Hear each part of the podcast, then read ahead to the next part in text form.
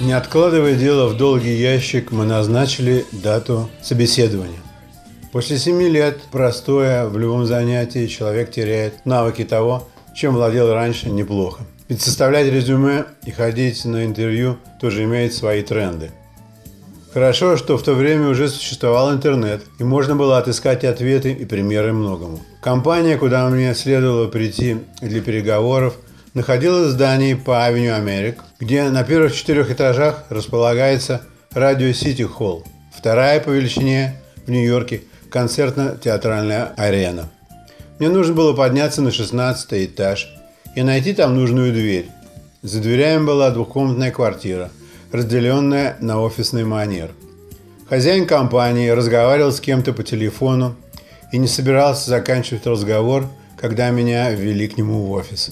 Это дало мне возможность рассмотреть его односторонне и представить, как я буду отстаивать свои права у этого высокого красавчика. В конце концов, телефонный разговор закончился, и Ричард, так его звали, приветливо обратился ко мне. Он сразу понес какую-то пургу общего назначения о своей компании, которая была официально 10 лет от роду и в которой работало всего 5 человек. Я сидел напротив заходящего в окне солнца, так что мою гримасу на лице можно было принять за улыбку почтения. Водопад его красноречия иссяк мгновенно, когда он посмотрел на свой Rolex. Лицо его стало вежливо холодным. Он спросил меня, когда я смогу начать работу. Я ответил, какую работу он хотел бы мне поручить. И главное, он ни слова не сказал про жалование. Теперь он выглядел явно раздосадованным. Типа, как? Разве вам не сказали об этом по телефону? И сколько вы хотели получать? Я смело рассказал о своем жаловании сейчас, завысив цифру на 5 долларов в час и назвал новую цифру. Он закатил глаза в поднебесье, и мы сошлись на середине. Все равно это были очень приличные деньги. И Ричард в тот год нахватал у города инспекционных работ, а инспекторов у него не было. Точнее сказать, у него была одна польская красавица Эльжбета, которая хотя и была профессиональным инженером, но инспекциями никогда не занималась, пока ее Ричард не подобрал. Теперь я думаю, что первично он подобрал ее за красоту и доступность. Она была ржеволосой красоткой 35 лет, а вторично за возможность проведения инспекций ее силами. Короче говоря, кроме женских прелестей и акцента, у нее мало что было пригодным для работы. Меня она восприняла в штыки, когда я появился на ее объекте. Она занималась инспекциями наружных стен и колонн многоэтажного университетского корпуса. Лето было очень жарким. Эльжбета работала ту неделю в подмесной механической люльке на юго-восточном фасаде 13-этажного здания. Тем утром я приехал на объект раньше, чем следовало, и увидел то, чего не следовало. Эльжбета стояла в аудитории около открытого окна, раздетой по пояс, и наносила противозагарный крем на руки и грудь. Мне бы выпорхнуть незаметно из аудитории, чтобы не смущать ее своим присутствием. Но что-то скрипнуло под моей ногой, и она повернулась ко мне лицом. Наши глаза встретились. Я сказал, что теперь работаю для компании Ричарда и что он прислал меня для принятия дел, так как она собирается в отпуск. В моей речи не было и тени интриги или сексуальных обертонов. Эльжбета теперь прикрывала свою грудь руками и молчала мне в ответ. Я вышел за дверь, подождал там некоторое время. В тот же день мы так и не стали друзьями. Она мне сказала, что успела сделать за время инспекции. Время от времени она экзаменаторски спрашивала мое мнение о причинах возникновения ржавчины или трещин на стенах и колоннах.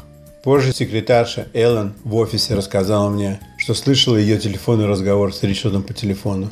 Эльжбета кричала на Ричарда. Вообще говоря, в компании кричали очень много.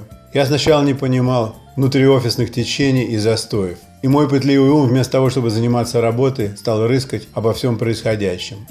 Разумеется, в компании не было ни одного рожденного в Штатах. Жена хозяина официально не работала, но приходила раза три в неделю, чтобы проследить за секретаршей, сделать платежи и начислить жалования работникам. Секретарша, она же офис-менеджер, терпеть ее не могла и ругала с ней во весь опор, несмотря на мужа босса за тонкой перегородкой.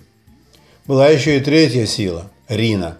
Женщина-инженер высокой квалификации, выходка из Румынии – она была душевно больной и всем приходилось неважно, когда у нее кончались таблетки. Например, она советовала всем помалкивать в те дни, когда Ричард бывал в зеленых брюках, потому что их ширина позволяла ему прятать в них записывающее устройство.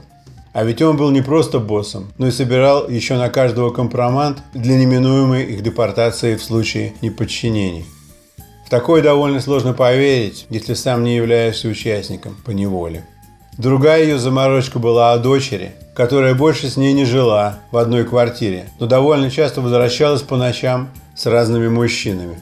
Рина не могла спать, потому что на кухне все время что-то происходило, и когда она выходила на кухню, то видела откровенный секс своей маленькой дочки. Истории были настолько правдоподобны, что я им верил, пока не узнал про ее болезнь. Работала она, однако, очень интенсивно и качественно. Недели через три меня послали делать инспекцию системы туннелей одной пригородной тюрьмы. Именно для этой работы меня и нанимали. Никакой американский инженер ни за какие деньги не станет делать ничего похожего. Но, как говорится, нам, татарам, все равно, что водка, что пулемет, лишь бы с ног валило. Тюрьма и туннели были построены качественно во времена депрессии, поэтому не нуждались в особых ремонтах. Однако недалеко от туннелей началось строительство жилого комплекса, это нарушило уровень подземных вод, и в тоннелях появились течи. Инспекцию проводил я самостоятельно, но за мной ходил местный вертухай и оберегал меня от возможных нападений заключенных. У меня всегда был неподконтрольный интерес к тюрьмам и акулам, так что ходить на работу мне, пожалуй, нравилось. В туннелях было темновато, так что мне пришлось приладить к вертухаю на грудь прожектор. Он то и дело матерился, когда обжигался и очень скоро возненавидел меня. Заключенные интересовались, зачем мне столько света в туннеле. Я говорил, что собираюсь снимать документальное кино про побег из тюрьмы. Вертухай написал на меня донос, что я общаюсь с зэками. Через 6 недель вся нужная информация была собрана, и я опять стал ездить на работу в Манхэттен. Так случилось, что репорты Эльжбеты и мой попали к боссу на глаза в одно и то же время. Дальше они должны были пойти в инженерный отдел штата. Мой репорт ушел благополучно, а Эльжбетин мне пришлось переделывать на свой лад. Саму же ее уволили из-за несоответствия занимаемой позиции. see by the dawn's early light. So